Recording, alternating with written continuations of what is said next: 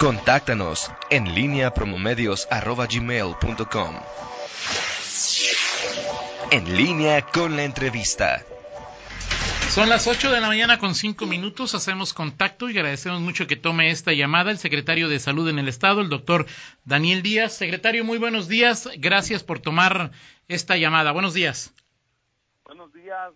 Me dicen que está Toño, Rita y Miguel. Los saludo con mucho gusto. ¿eh? Felicidades. Gracias por la unidad de platicar de la oportunidad de platicar de un tema muy importante. Estoy a sus órdenes.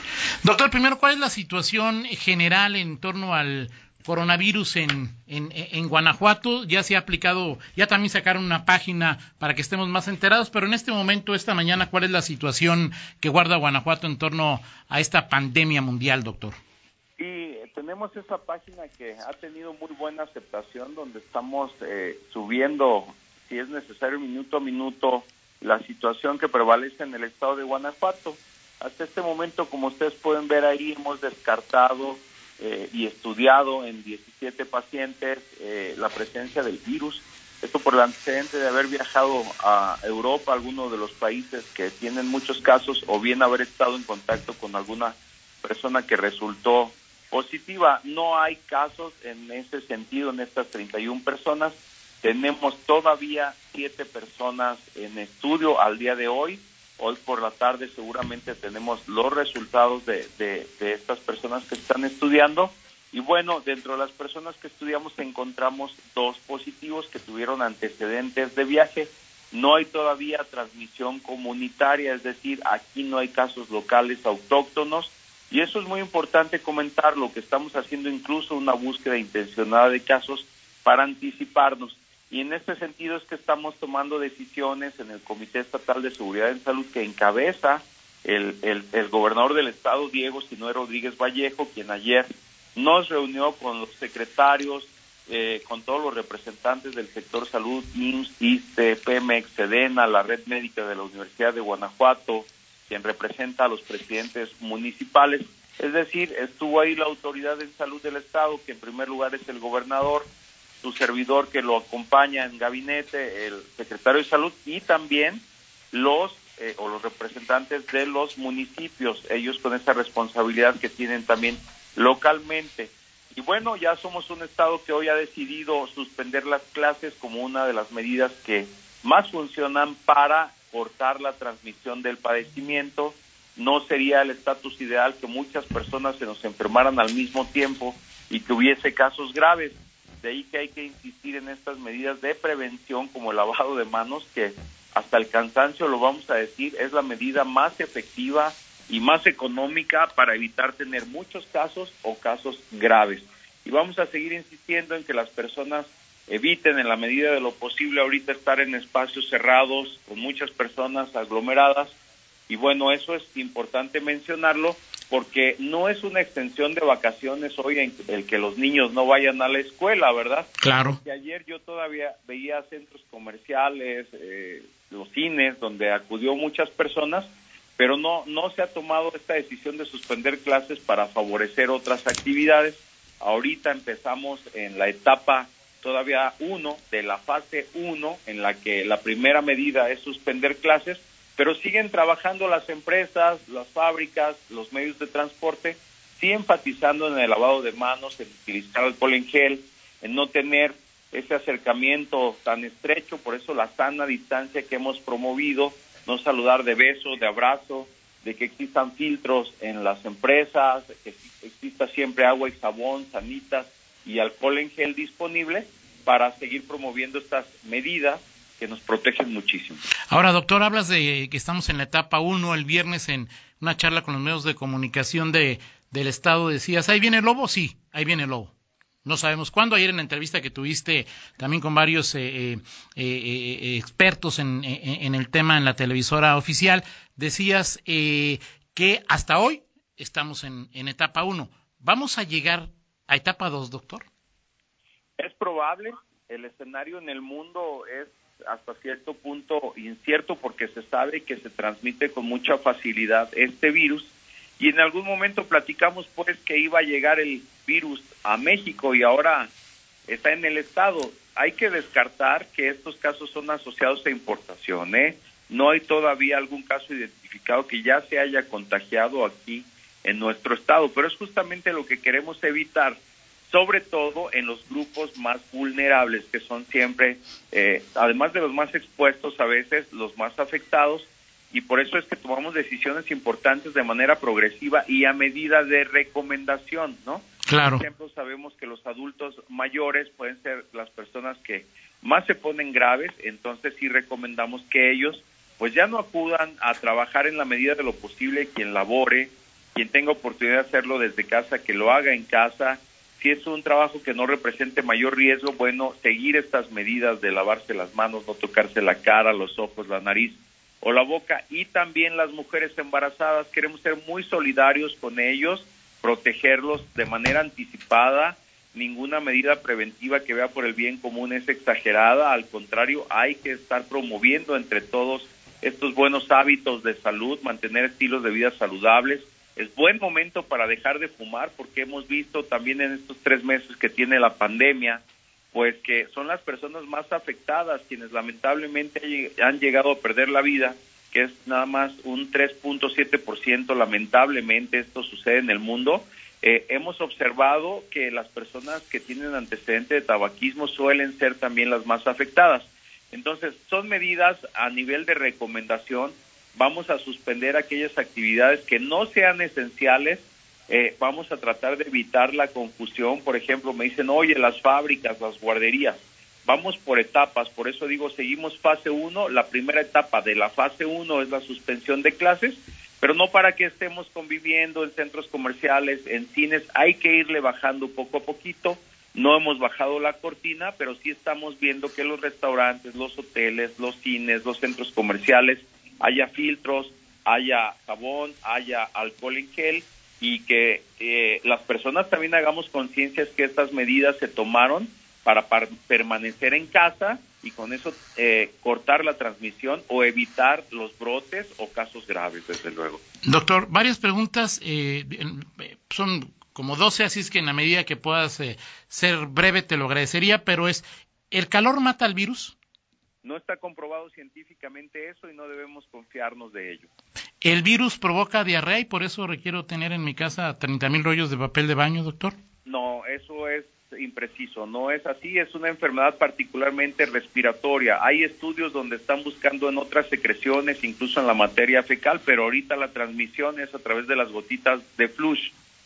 Eh, doctor, eh, hay fiestas, bautizos, primeras comuniones, bodas, velorios. Doctor, ¿deben las personas asistir o no deben asistir? Hay que considerar que si estamos enfermos no debemos acudir ni a fiestas, ni a trabajos, ni a reuniones. Y que hay que promover en las reuniones que tengamos con pequeños grupos eh, estas medidas donde siempre haya gel, alcohol, perdón, gel con alcohol y jabón y agua. ¿Sirve el tapabocas, doctor? No, solamente para las personas que ya están enfermas con signos o síntomas de la enfermedad, ayuda a que no se dispersen estas gotitas de saliva o flush, pero no te protegen y si no se sabe manejar muy bien es más bien un riesgo. O sea, es decir, si me lo pongo, el virus puede entrar en mi organismo. Lo que pasa es que si no lo manejas bien se, se convierte en algo que puede transmitir la enfermedad, si no se desecha, se destruye o se usa por, más de dos o tres horas, ya no te sirve de nada. Hay otro que, que, está surgiendo mucho, el virus dura 30 minutos en la garganta y si hago gárgaras con agua caliente, lo he visto replicado mucho, doctor, el virus se muere. No tiene ningún fundamento científico y no sabemos con precisión, se habla de que en superficies puede durar hasta tres días el virus, por eso hay que limpiar también muy bien las superficies con agua y con cloro.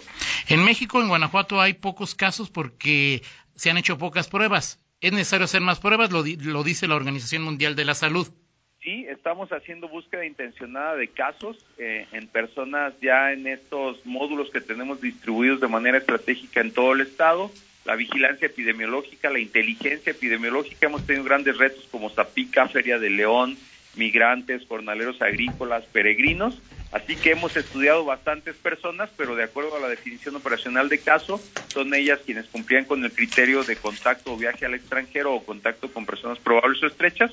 No es que hagamos pocas pruebas y somos el único instituto que ahorita tiene la prueba en el estado.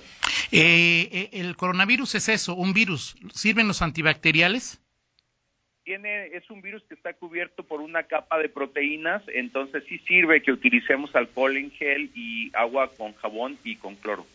Eh, doctor, el, eh, eh, el gel, el alcohol en gel es un producto a lo mejor que ahorita no alcanzamos, eh, tiene cierta, digamos, este sobre demanda. ¿Se puede usar alcohol del 96 como el que venden en cualquier farmacia para sustituir, para mm, lavarnos las manos, para limpiar los lugares, doctor?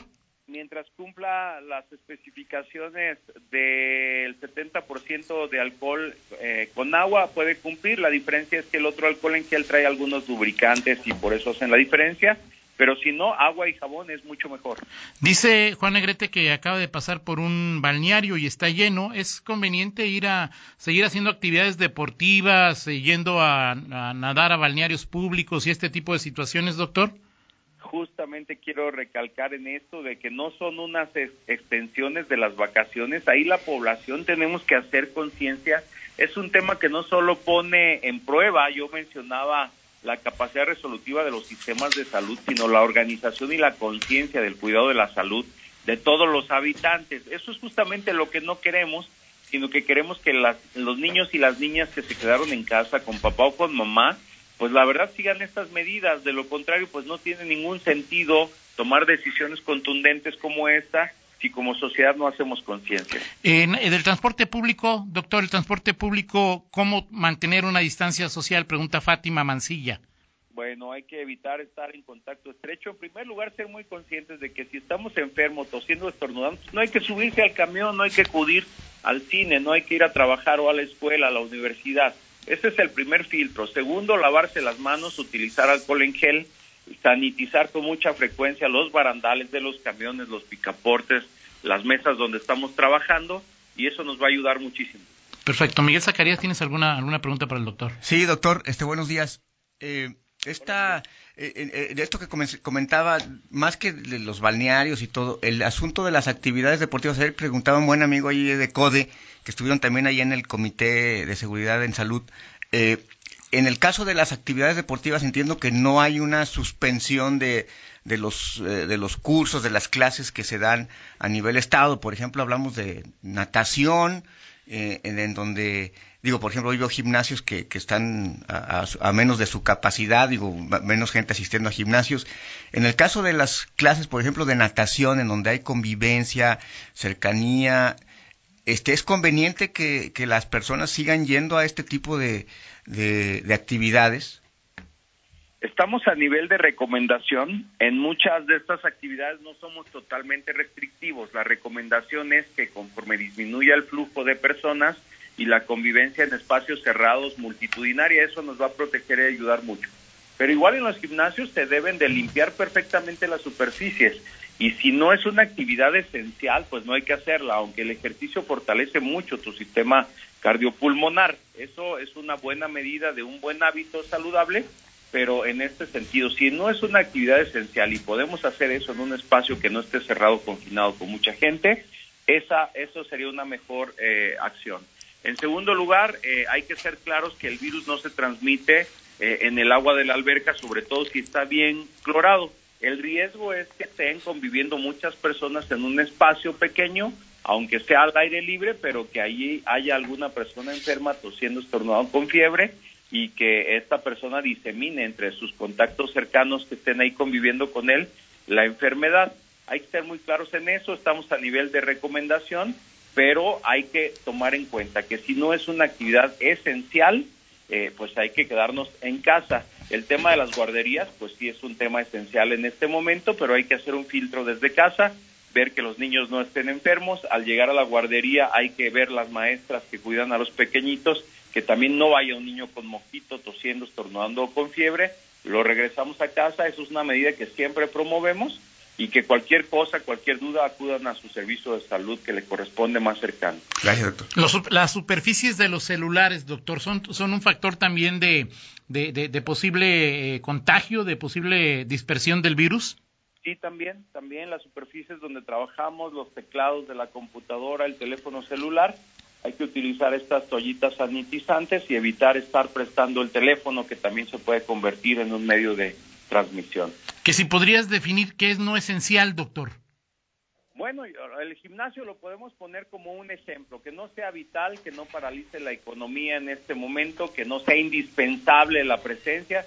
Esta es una recomendación que se está haciendo desde nivel mundial, desde nivel federal y desde luego del nivel estatal. Digo, ahorita me comentas, oye, los niños no fueron a la escuela, pero están en el balneario todos. Bueno, eso el sentido común nos debe de decir también si es esencial o no que lo hagamos porque hay muchas actividades en la vida con sus particularidades, empresas que hacen actividades diferentes, pero una medida que ejemplifica muy bien ahorita, aunque es muy importante la educación, podemos hacerlo desde casa. El trabajo que se puede hacer desde casa es muy importante para no poner en riesgo a los demás. Perfecto, doctor Daniel Díaz, secretario de Salud en el Estado. Muchas gracias por esta charla.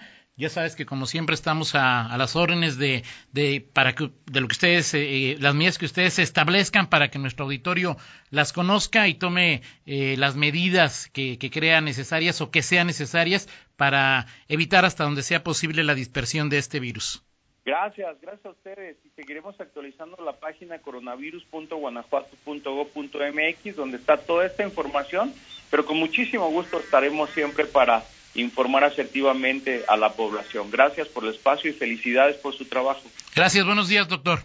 Buen día, buen día. Buenos días al doctor Daniel Díaz, secretario de Salud. Vamos a una pausa y regresamos. En línea con Toño Rocha. Síguenos en Twitter, arroba Antonio Rocha P y arroba guion bajo en línea.